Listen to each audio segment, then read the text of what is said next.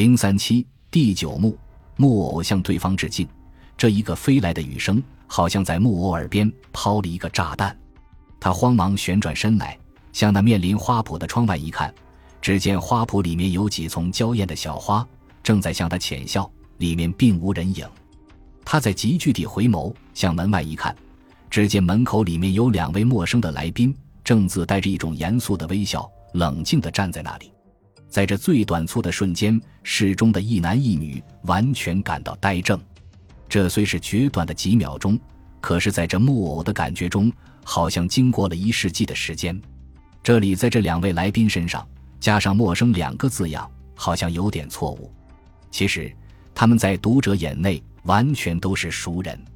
这时，从那女子的目光中看出来，只见前面的那个人穿着一套米色而带条子纹的薄花的西装。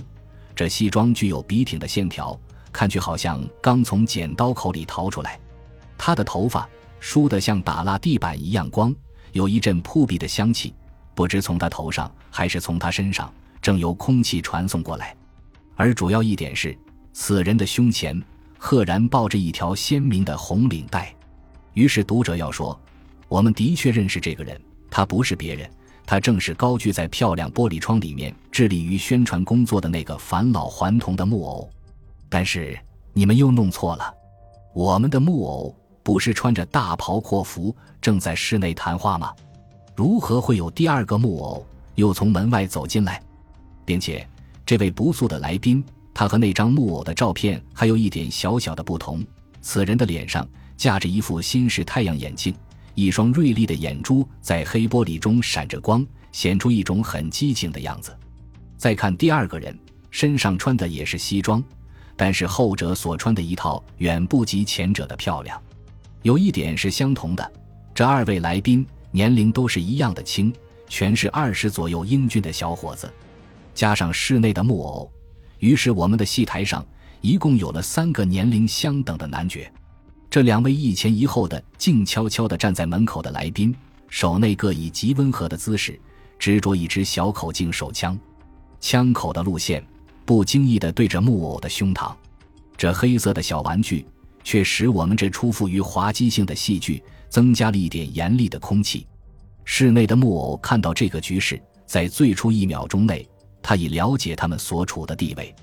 如果说我们的木偶对于他的光荣的职业，一向感觉很愉快，那么在眼前的一刹那间，至少在一万分的愉快之中，却已感到一分二分的不愉快。因之，他的毫无表情的脸上顿时泛出了一重灰白，同时他的飞身失势的神气也立刻反映到了他女伴的脸上。但是第二瞬间，他的神情已由惊慌一变而为困惑，他不禁下意识的低声呼唤：“呀，霍先生，不错，是我。”承蒙纪念，感激的很。来宾中的第一个人这样悄然回答。当这简短而带紧张性的谈话在进行时，我们的木偶获得了一个舒气的机会，脸上的木质纤维好像松弛了一点，因之他的神气渐渐又恢复镇静，同时在镇静之中也渐渐恢复了他固有的顽皮。他以外交家的礼貌，嬉笑地向着二位来宾摆手，好像招待亲友一样。做出不胜欢迎的样子，主委当然记得，他的身上是穿着这种文人们在证婚捐墓时所穿的礼服，加上他的做工又是闻名系式的做工，你们不难想象，此时他的状貌却是如何的滑稽。啊，霍先生、包先生，他微微鞠躬而欢呼，真想不到二位会光临。他一面说，一面又摆手招待这两位来宾，请进屋子里来。二位来宾的原意准备隆重登场，表演一种庄严的戏剧。意外的，对方这个配角却完全给予他们一个小丑式的配合，这使全剧的格调未免受到破坏。于是，前方的霍桑不禁从黑玻璃中歪过眼梢，望望他左站的在一条线上的伙伴，意思好像说：“进去，难道我们还怕他？”后方的包朗把视线掠过霍桑的枪口，而向自己的手枪看了一眼。他好像回答霍桑，但是我们必须留心。二人交换过一种微妙的接触之后，方始昂昂然挺胸走入室内。他们在屋子中心一只桃花心木的漂亮的小圆桌前停住了他们的凝重的步子，两只手枪依然准备的指着原来的方向。这时，舞台上的三个男爵只听到木偶一人的独白，他在欢欣的高喊：“来人，赶快泡好茶，赶快把最上等的纸烟拿进来。”他虽喊得这样有劲，可是那静悄悄的空气似乎有点懒惰，并不曾传达他的命令。他又指着二位贵宾向他的女伴介绍：“这是我们中国唯一的私家大侦探霍桑先生，这一位是包朗先生。想必你对二位的光临一定极表欢迎的。”他只有礼貌的介绍。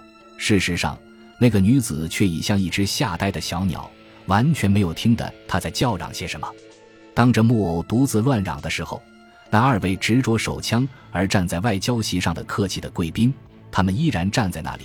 并没有坐下来，于是我们的木偶他又顽皮地说：“我知道这二位先生一向很欢喜看外国电影的，在外国的侦探片中，有些混蛋们喜欢在家具上面完善一些机关之类的东西，这真是愚蠢不过的玩意，我却讨厌这种事。”霍桑脱下了他的太阳眼镜，向袋里一塞，他以凶锐的眼光向这木偶刺了一眼，他说：“先生，你也不要太高兴。”我们真要坐下来和你谈谈理。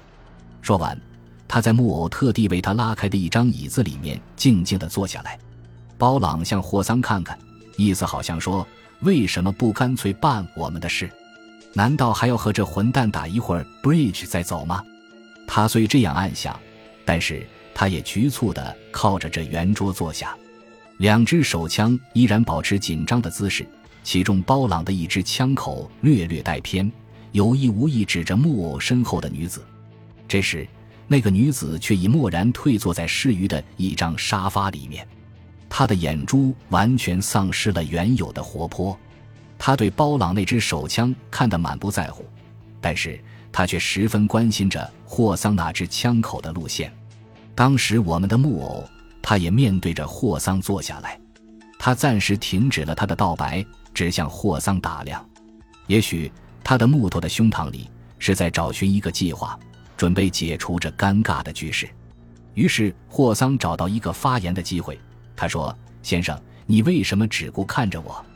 是不是在怪我误穿了你的新衣？”“绝不，绝不。”木偶笑笑说：“你自然也不能怪我，因为你把我的漂亮的衣服穿走了。”霍桑冷静地这样说：“那天在三百零九号里非常简慢。”要请霍先生原谅，木偶说：“我想霍先生在我走后一定到过那家成衣店里去找过我，失于招待，抱歉之至。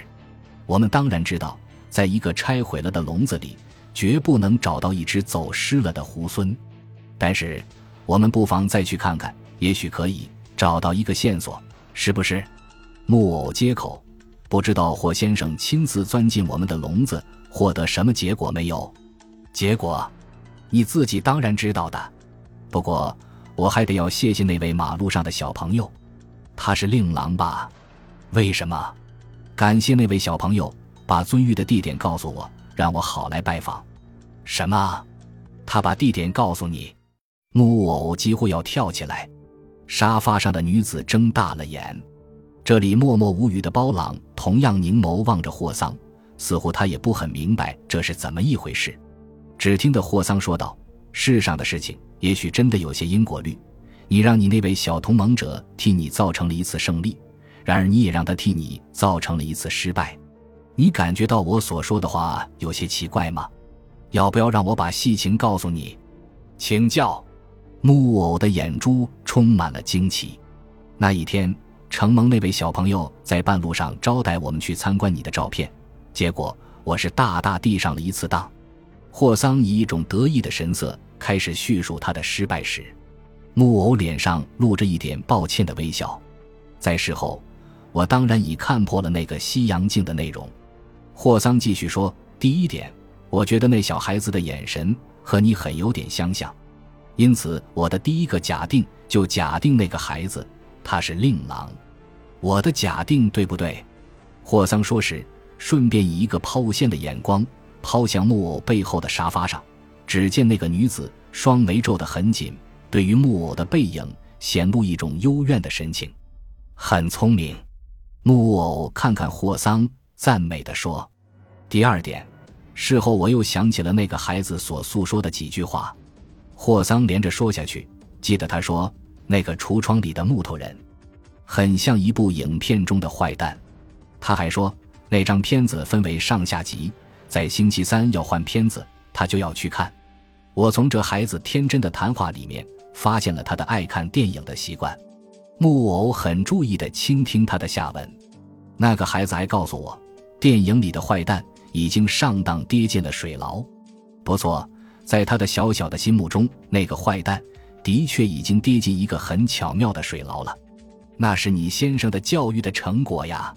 霍桑耸耸肩膀，得意的补充：“请说下去。”木偶说：“事后我推想，那个可爱的孩子虽因你的主使让我去参观了一下橱窗里的把戏，但是我想，他所告诉我的关于看电影的话，你却并没有指导他的必要，那当然是真话。”我很喜欢这个孩子，我喜欢他的天真。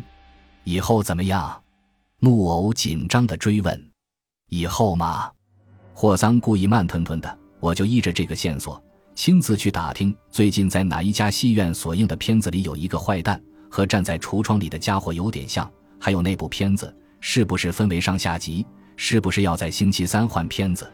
结果我在一家电影院里果然找到了我所要找的答案。那就施爱普卢，这种探问当然很不费事，这倒并不像你制造你的杰作那样是要耗费许多气力的。木偶听到这里，不禁略略旋转他的木质的头脑，向他女伴看了一眼。他听对方的大侦探继续把他的得意事件背下去，于是我就专程去到艾普卢的门前守候我们的小朋友。我这样想，运气好些，说不定还可以在那边遇见你。主要的是，我要感谢那家电影院的经理，他居然允许我提早一些换片子，这是我的守候功夫算没有白费。否则，你也正在惦念我，岂不要重劳你的盼望？霍桑越说越觉得意，因为得意，他不禁想起了他得意的恩物白金龙。他伸手到租借来的衣袋里，摸到了他的烟渣，他用单手取出了一支纸烟，但是。他的另外一只手还没下气做事，对于取火的工作似乎感到不便。于是，木偶乘机就把小圆桌上的一个火柴架子拿起来，擦一支火柴，恭敬地带霍桑燃上了火。在这个时候，包朗的眼色格外增加紧张，他在密切监视那个不稳当的家伙，不要让他做出什么不稳当的行动来。一面，他用一种微妙的眼色，也在警告他的并肩作战的同伙。好像在提示他千万不可太大意。这里霍桑已经坦然喷掉几口烟，他倒并不十分注意他同伴的警告。他自管自地提出他的得意的结论：“先生，你看我的方法没有出于你的意外吧？真是意想不到的神妙。”木偶不禁这样呼喊。他的神气的确表示忠心的岳父。这时，如果不是看到对方的双手都没有空。他几乎要隔着桌子伸出手去，和对方紧握一下，而表示他的钦佩。但是他虽没有握手，他却还在欢呼：“霍先生，你太聪明了！我相信，即使我们的福尔摩斯先生从防空壕里钻出来，一定也要向你表示钦佩了。”